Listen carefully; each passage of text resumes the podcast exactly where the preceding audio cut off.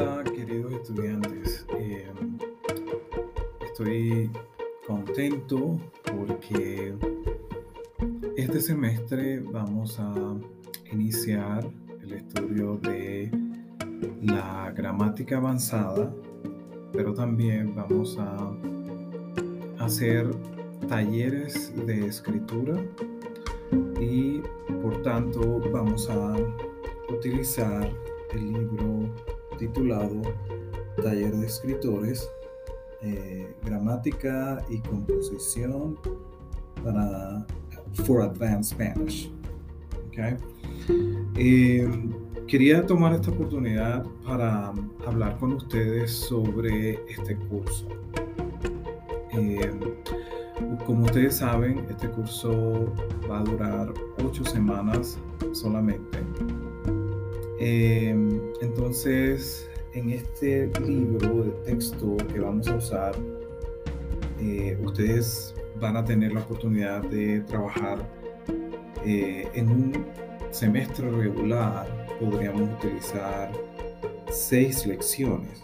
Sin embargo, como es un, eh, es un curso mucho más rápido por ocho semanas, entonces solamente vamos a hacer 5 eh,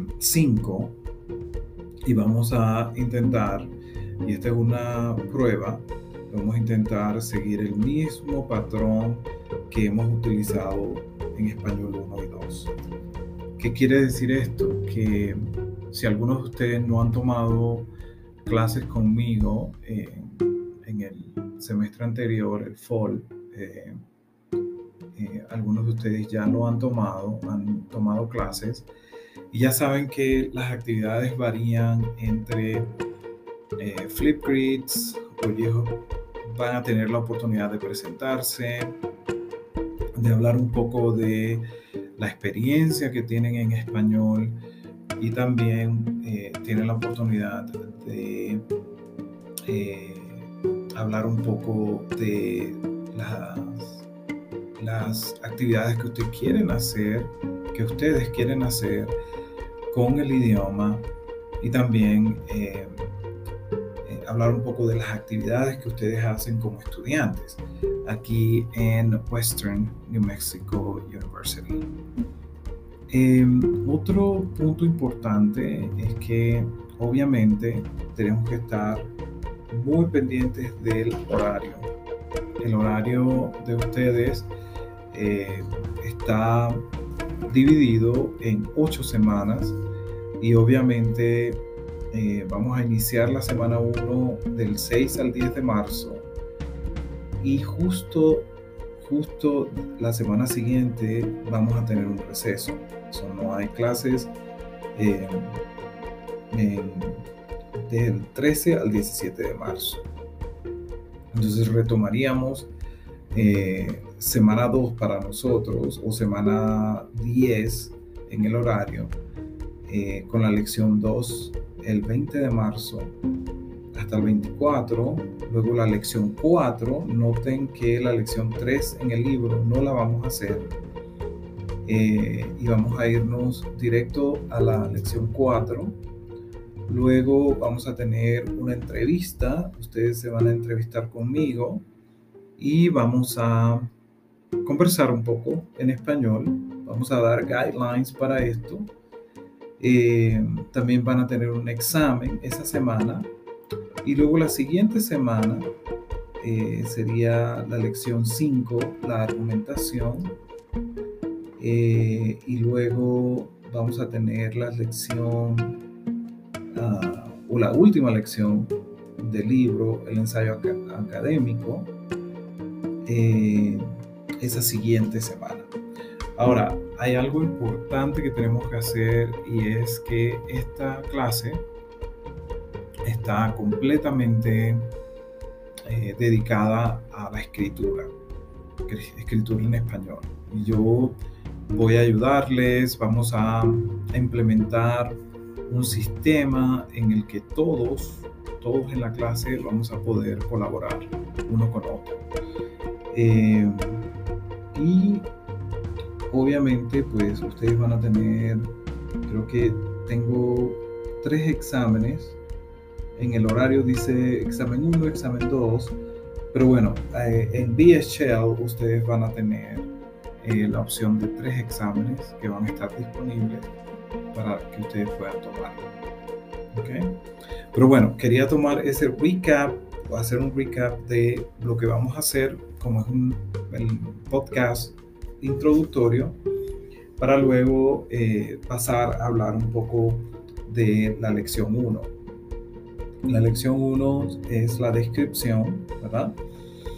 Eh, vamos a, a, hablar, analizar un poco qué es la descripción, cómo podemos hacer una representación verbal de algo que nosotros podemos ver en nuestra imaginación o algo que hemos visto hace mucho tiempo atrás o algo que nos imaginamos, ¿no? Entonces aquí vamos a utilizar ese tipo de retórica para buscar ah, retratar un lugar, un objeto, eh, ser o proceso, explicando sus partes, cualidades, circunstancias. Básicamente es una respuesta a la pregunta ¿cómo es? Lo esencial para una descripción es la observación de los detalles. Cuando hagamos la lectura de Elena Ponatioska del recado, ustedes van a poder darse cuenta de esos detalles que estamos hablando. Eh, los objetivos de claridad y precisión son muy importantes. A veces participa también la imaginación para expresar algo o mejor la verdadera esencia de aquello que se quiere representar con palabras. La perspectiva de quien describe tiñe la descripción de su subjetividad. ¿Qué es algo subjetivo? ¿Verdad? Algo subjetivo quiere decir que ah, nosotros le damos una tonalidad o le damos eh, una definición quizás, pero es nuestra, es muy particular de cada persona. Entonces esto eh, tiene sentido porque obviamente es subjetivo. Y el texto dice tanto de lo observado como el propio observador. Acuérdense que son elementos que ayudan a la construcción de un texto y también está ligado con la interpretación que nosotros le damos. Por ejemplo, el lector va a darle un sentido, una tonalidad a algo desde su propia perspectiva, desde su propia experiencia. Entonces, por eso las definiciones de algo que es muy abstracto eh, varían mucho, ¿no? Y tiene eh, en juego la subjetividad, y eso es importante. esta lección te presenta las distintas formas de descripción y cómo escribirlas.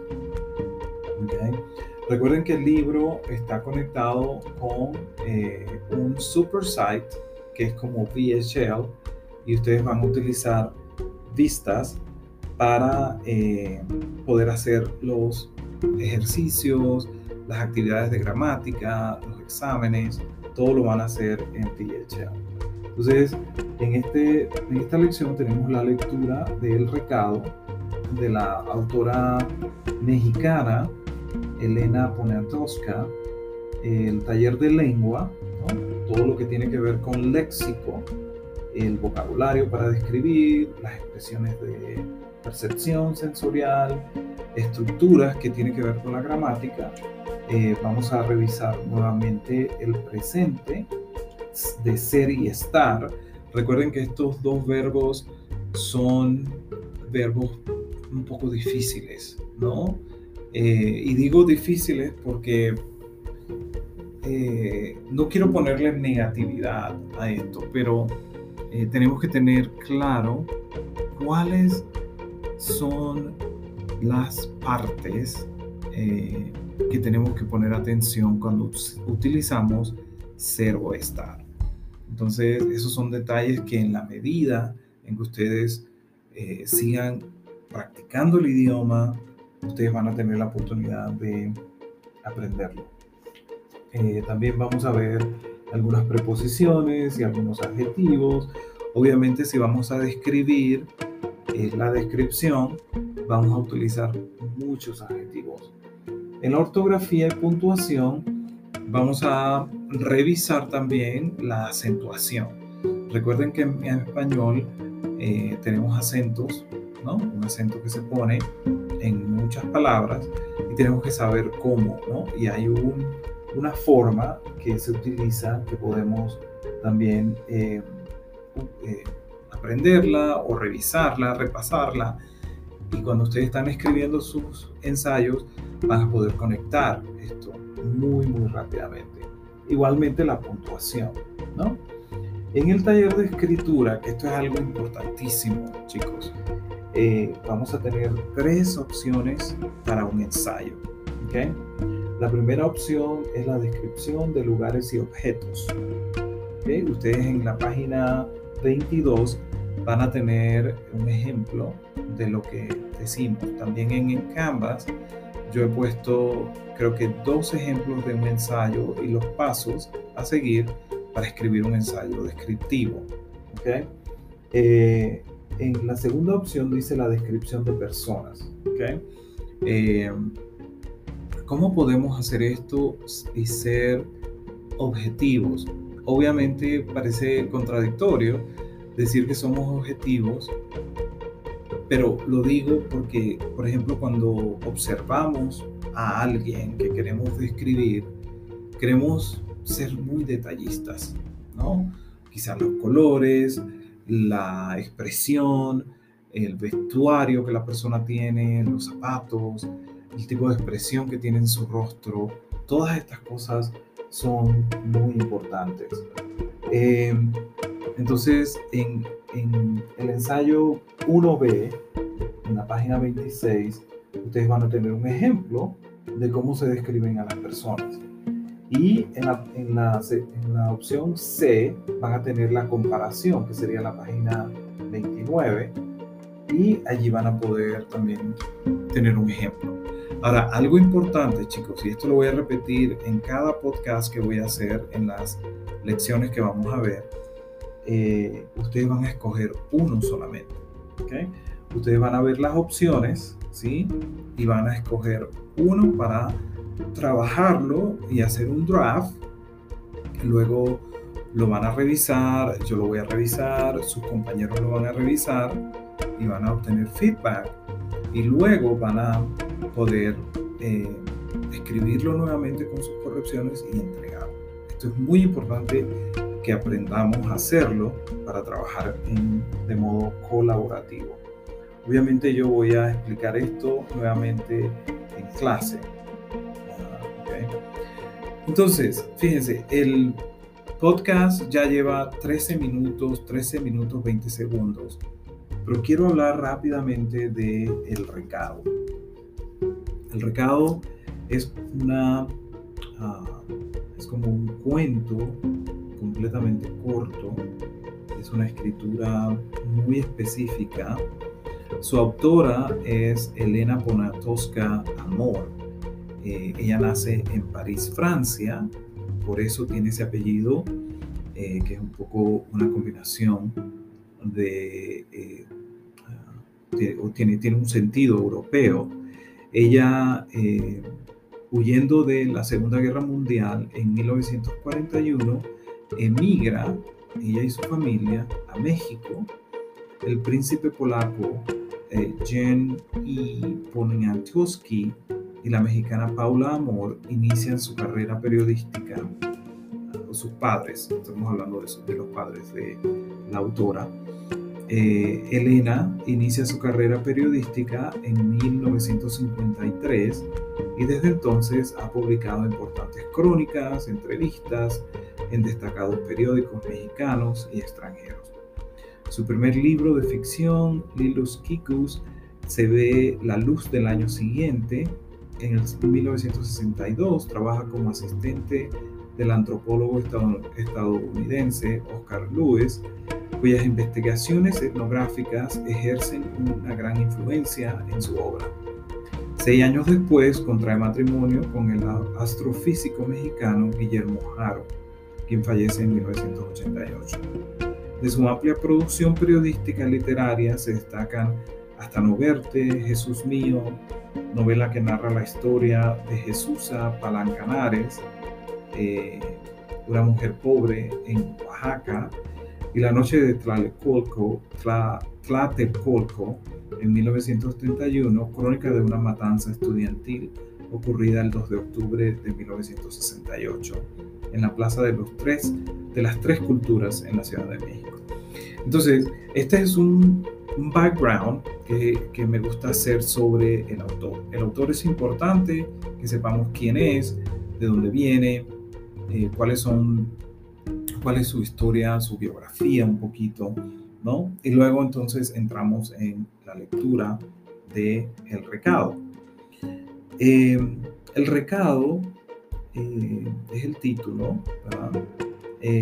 y dice, vine Martín y no estás. Me he sentado en el peldaño de tu casa recargada en tu puerta y pienso que en algún lugar de la ciudad, por una onda que cruza el aire, debes intuir que aquí estoy. Es este tu pedacito de jardín. Tu mimosa se inclina hacia afuera y los niños al pasar le arrancan las ramas más accesibles.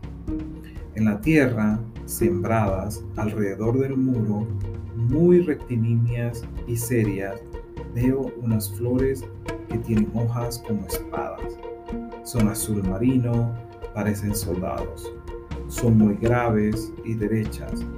Tú también eres un soldado. Marchas por la vida, uno, dos, uno, dos. Todo tu jardín, todo tu jardín es sólido, es como tú tiene una reisedumbre que inspira confianza. Aquí estoy contra el muro de tu casa, así como estoy a veces contra el muro de tu espalda. El sol da también contra el vidrio de la ventana y poco a poco se debilita porque ya es tarde. El cielo enrojecido ha calentado tu madre selva y su olor se vuelve aún más penetrante. Es el atardecer, el día va a decaer, tu vecina pasa, no sé si me habrá visto, va a regar un pedazo de jardín. Recuerdo que ella te trae una sopa de pasta cuando estás enfermo y que su hija te pone inyecciones. Pienso en ti muy despacito, como si te dibujara dentro de mí y quedaras allí grabado. Qué hermoso, qué hermosa descripción vemos aquí. Ustedes van a tener la oportunidad de ver la lectura. Eh, noten que hay numeritos en algunas palabras que son eh, nuevas o son palabras no muy comunes y tienen una explicación al final, al pie de página. Yo voy a leer esta parte solamente, pero sí me gustaría que notaran una primera cosa, la descripción, los detalles y la cantidad de adjetivos que ella utiliza para describir eh, lo que ella está diciendo. Tiene que ver con Martín, que es el, eh, uno de los personajes que aparecen en el cuento, ¿cierto? También está la vecina, también están los niños. Ella describe todo muy, muy detalladamente léanlo, eh, vuélvanlo a leer y traten de eh, entender qué está pasando en esta lectura, eh, por qué ella deja una nota y cuáles son, cuáles son las conexiones que ustedes pueden hacer en esta lectura. Entonces, ustedes van a tener una discusión, ¿no? En la página 6 hay unas discusiones, van a tener un flipgrid. Entonces, me gustaría que eh, eh, vayan eh, haciendo conexiones primeramente y luego vamos a pasar a la parte de la lectura, perdón, de la gramática quizás en clase vamos a tomar un, momento para también discutir un poco sobre esto. ¿Ok? Entonces ya tienen 20 minutos. espero que puedan escucharme todo este tiempo. Esto es una maravilla que ustedes pueden accesar esto a través de eh, Bluetooth en sus teléfonos y pueden escucharme mientras están quizás haciendo ejercicio o haciendo alguna actividad eh, para que vayan eh, entonándose un poco con el idioma. Fíjense que yo estoy hablando completamente en español y quiero que ustedes también inicien ese, esa nueva forma de poder este, comunicarse completamente en español. Así que bueno, gracias por escuchar y eh, nos vemos en el próximo podcast. Hasta luego.